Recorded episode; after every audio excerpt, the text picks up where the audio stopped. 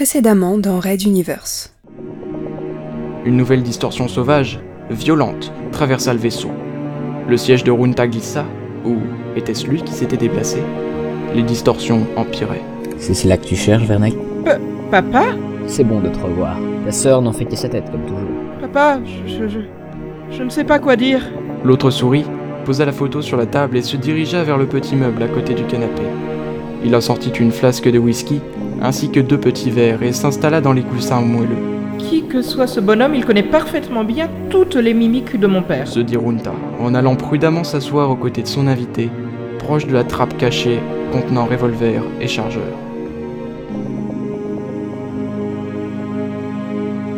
Red Universe.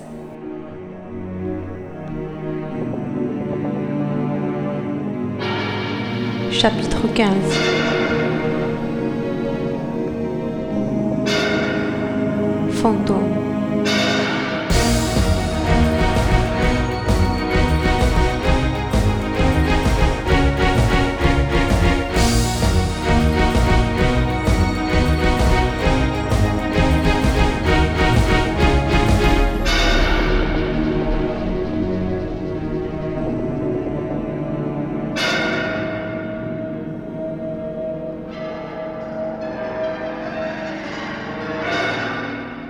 Dixième épisode. Son père servit les deux verres, posa le sien sur la table et tendit l'autre. Il s'était ajouté deux glaçons, comme à son habitude. Verneck tenta d'attraper son whisky, mais sa main traversa le verre. Je ne supporte plus cela, c'est invivable. Pesta-t-il contre les illusions. Il serra le bon verre cette fois et le porta à ses lèvres. Du coin de l'œil, il observait son voisin qui dégustait le liquide ambré, apparemment sans s'intéresser à autre chose. Chacune de ces délutitions tombait parfaitement avec un tic ou un tac de l'horloge au fond de la pièce. Soudain, le verre que Runta était en train de boire lui traversa la bouche, alors que dans une gerbe d'étincelles, l'intercom principal s'enflamma. Il se précipita sur l'extincteur et ensevelit l'appareil rougeoyant dans une avalanche de poudre chimique. Ce n'est que le début, Vernek. La tempête arrive. Elle est toute proche. Et c'est pour cela que tu es ici? Scindla le politicien, excédé par cette situation où tout semblait lui échapper. Non, je suis ici grâce à cela. Nuance. C'est assez rare de te voir perdre tes moyens. Je suis content d'assister à cela au moins une fois. Mais qui es-tu? Merde Mon père est lamentablement mort dans un accident d'avion il y a plus d'un an. Tu ne dois pas être là. Tu ne dois plus être parmi les vivants. Je te gêne tant que cela. De toute façon, ce n'est pas toi qui m'as fait revenir ici. Je ne suis pas ton fantôme, mon garçon, et... Il posa son verre et se redressa, s'approchant de son fils. D'un geste souple, il lui pinça la joue comme il l'avait si souvent fait par le passé. Et sur le rythme des sons de son horloge, il secoua doucement la tête du politicien, en lui décernant le premier sermon depuis son apparition. Et je suis ton père. Tu me dois le respect. Runta se laissait faire, oscillant entre un puissant reflux de souvenirs d'enfance et une quasi-hébétude face à cette situation si ubuesque. Son père le lâcha, et tout en l'aidant à poser l'extincteur au sol, l'entraîna contre lui. Accroche-toi à moi, fils. L'autre obtempéra, profitant d'un moment d'amour filial inattendu. Il la sentit alors.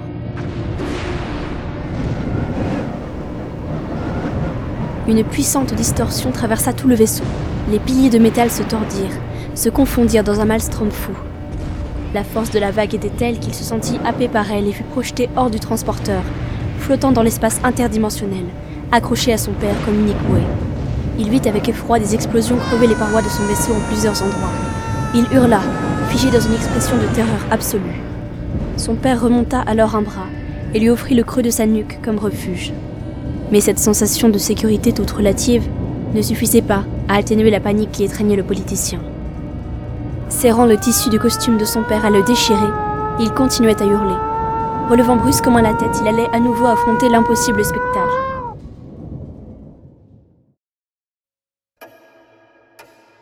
Le bureau était vide, silencieux. Le tic-tac de l'horloge marquait les secondes comme il l'avait toujours fait. Son père lui sourit, l'aidant à reprendre ses esprits. Je n'ai plus beaucoup de temps, fils. Tu as dû remarquer que je ne suis qu'une projection de l'horloge. Il s'approcha de l'antique engin et en caressa doucement les moulures dorées. Je l'ai littéralement imprégné de ma force vitale. Elle m'a suivi depuis ma jeunesse, et maintenant elle te suit toi. Honda écoutait d'une oreille, mais il ne pouvait guère se concentrer. le cœur battant toujours la chamade. Il regardait à nouveau son bureau, le calme qui y régnait, l'immobilisme de cette situation qui pourtant venait de déraper d'une manière parfaitement surnaturelle. Il lui fallait un peu de temps pour se ressaisir, mais son père ne lui en laissa pas. Navré Vernec, ma venue s'arrête là. J'aurais tant aimé parler avec toi, répondre à tes questions ou te soumettre les miennes. Mais c'est impossible. D'un pas rapide, il enlaça le politicien, le serrant de toutes ses forces. Vernec réagit d'instinct et l'étreignit à son tour. Au moins que je ne sois pas venu pour rien. Il le regarda alors droit dans les yeux. Je vous aime, ta sœur et toi. Je savais parfaitement que ma vie allait s'achever. J'ai tout fait pour que vous n'en soyez pas victime et éloigner le fléau de votre tête. Cette fois, les mots atteignaient l'esprit du politicien qui écarquilla les yeux. Vernec, je ne suis pas mort lamentablement. Ton père ne voulait pas vous impliquer. C'est pour cela que je suis mort loin de vous.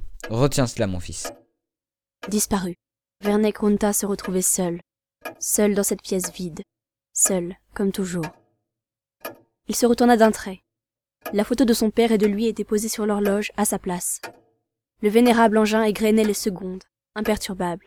Complètement perdu, le politicien prit appui sur le rebord de son fauteuil, qui disparut sous ses mains telle la projection temporelle qu'il était, abandonnant son maître aux effets impitoyables de la gravité.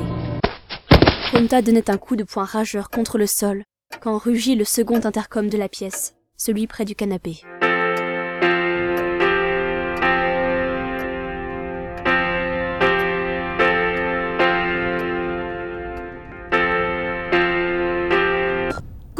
Monsieur le commandant, ici le professeur Swarkov. Vous, vous devriez venir voir immédiatement au laboratoire. Il se passe des choses incroyables.